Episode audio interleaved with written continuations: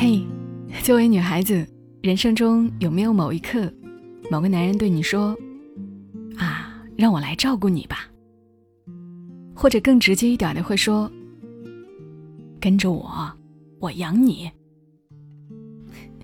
过了二十五岁后，还有男人这么对你说吗？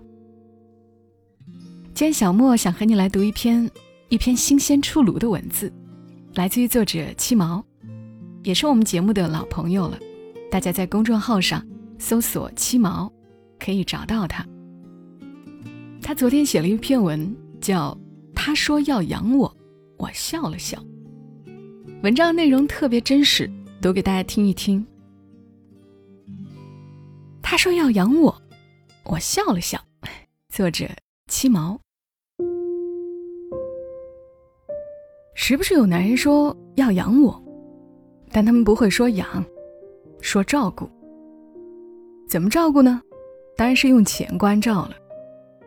他们这个年纪，青春流逝，体力消失，时间也很紧急，但他们有钱，也只有钱。他们觉得钱几乎可以买到他们任何想要的东西，女孩的青春就是其中一种。平心而论，我也不是什么大美女，这种事儿到我头上，我分析了一下，可能我的作者身份让那些土豪觉得我应该很有文化。人越缺什么，就越想要弥补什么，显摆什么。土老板就更是了。前几天，朋友圈里一个土老板问我：“最近还好吗？”每次我分手，他就过来问上一两句。我一般都不回，他也不会再追问。我翻看我们上条聊天记录，还是在一年前。二十出头时，我认识了他，因为写了一些让他感动的文字，他就说：“你很有才华，你跟我年轻时很像。”你女孩子啊，也不要太辛苦。我遇到的中年有钱男人都一样，对年轻女孩说着一样的话术，抱有一样的想法，甚至就连他们的肚子都是一样的，胖乎乎的，把衬衫撑得圆鼓鼓的，里面塞满了生意酒局上的秘密。土老板第一次见我那天，跟我侃侃而谈他四十多年的。个人发迹史，从第一桶金讲起，说记下来，将来你来帮我写自传。我带着一种猎奇心理完成了那次见面。记得我身上穿了一件当时最贵的两百块钱的连衣裙，坐在那个一口牛排五百块的餐厅里，听他从大中午讲到天快黑。他送我回来。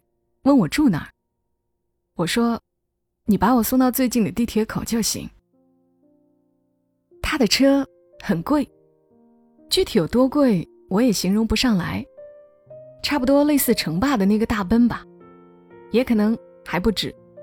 对这些我一向没什么概念，就是觉得坐进去宽敞舒服，连气味都是好闻的。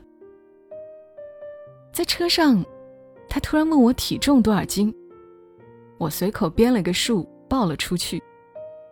他边开车边叹道：“我要减肥了。”又说：“以后有事儿跟我说，你不用太累。”我说：“你老婆呢？”他哈哈一笑说：“我们几年没性生活了。”窗外夕阳的余晖落在我廉价的裙子上。我看着他衰老的面孔，臃肿的身体，叹了口气。车里放着毛宁的《涛声依旧》。土老板最大的爱好就是花钱，确切的说，是转钱。那次见面后，他先是当晚微信给我转了五千，说一点心意，我没收，连回都没回他。后来赶上过节，他又转了一次一万，祝我节日快乐。我说谢谢，依旧没收。那时候我年轻、稚嫩、缺钱，只要手指点一下，就可以过上完全不用努力的生活。土老板说，他给女朋友租大房子，带他们见世面，教他们学东西。他说，我没什么文化，就是会赚钱。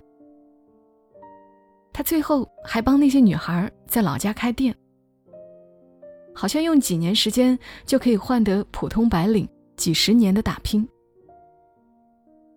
你如果问我有没有犹豫过，我可以坦白的说。我心动过，但很短，一个小时后，我就整理好了情绪。我到现在从来没有真正接受过任何一个人的馈赠。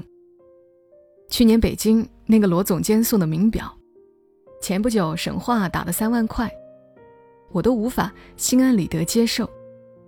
那总归是别人的。我喜欢用我自己的劳动去获得我想要的东西，得到的那刻。我会觉得我是有价值的，我对我顽强的生命力充满着一种期待和感激，或者说是一种毫无意义的清高。但是，我喜欢这种毫无意义。青春和肉体能换来的都是没有门槛的，而如果靠我的聪明、勤奋、知识赚来的，二十岁那年我可以得到，五十岁了我依然可以靠我自己得到。有时候我开玩笑说，我就是命贱，但其实不是，因为我觉得一个人活着，更多的是为了寻求一种价值认同，自己对自己的认同，别人对我的认同。因为我觉得一个人活着，更多的是为了寻求一种价值认同，自己对自己的认同，别人对我的认同。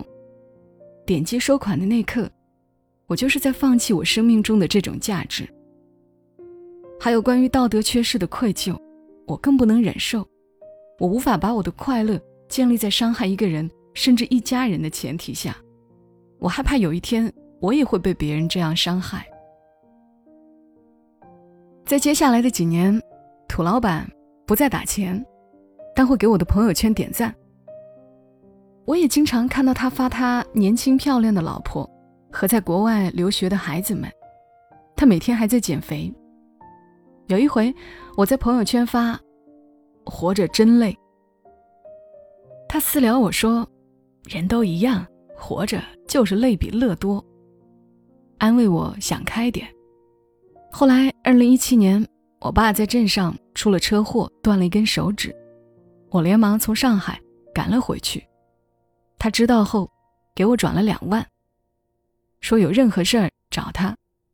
我说：“谢谢你。”他说：“你就当我是你大哥。”我说：“我有钱的。”其实我也搞不懂，他打钱是一种真心的帮助，还是带着一种成功男人对落魄女人的救助心理，或者是想再一次试图让我服从。再后来有一回，他可能是开玩笑的问我，要不要开店，想投资我。我说：“我除了写东西，什么都不会。”他说：“你很聪明，以后需要帮忙，跟老哥说一声。”他在国内几个旅游城市开了酒店，经常邀请我过去玩。我打发说：“忙完这段时间的。”但我总是忙不完。这些年，他的女朋友换了又换。我想起第一次见他那天，他滔滔不绝讲了一个下午，最后喝了口茶。叹了口气说：“哎，其实我什么都不缺了，我现在啊就想体验下真正的爱情。我至今没遇到过。”我突然觉得有钱人也挺可怜的。去年不知道他怎么又知道我单身的消息，发微信问我要不要去他新开的店里玩。我正好无聊，就答应了。他说要派司机来接我，我说不用不用，我那会儿经济水平已经好了起来。那天穿了件好看又大方的裙子，还精心化了妆。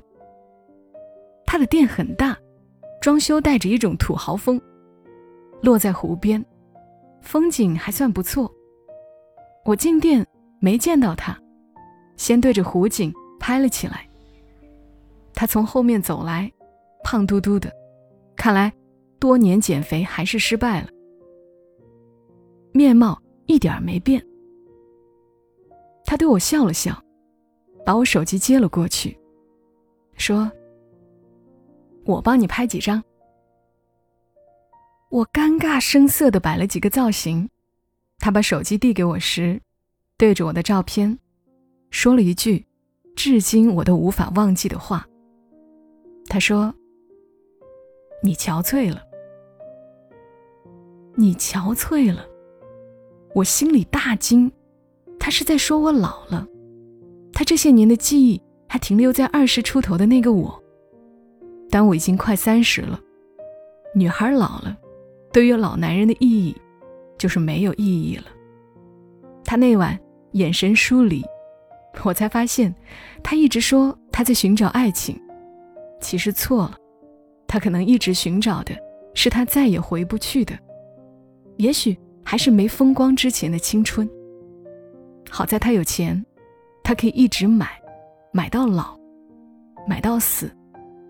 但是女孩老了，在他心里。就是永远的老了。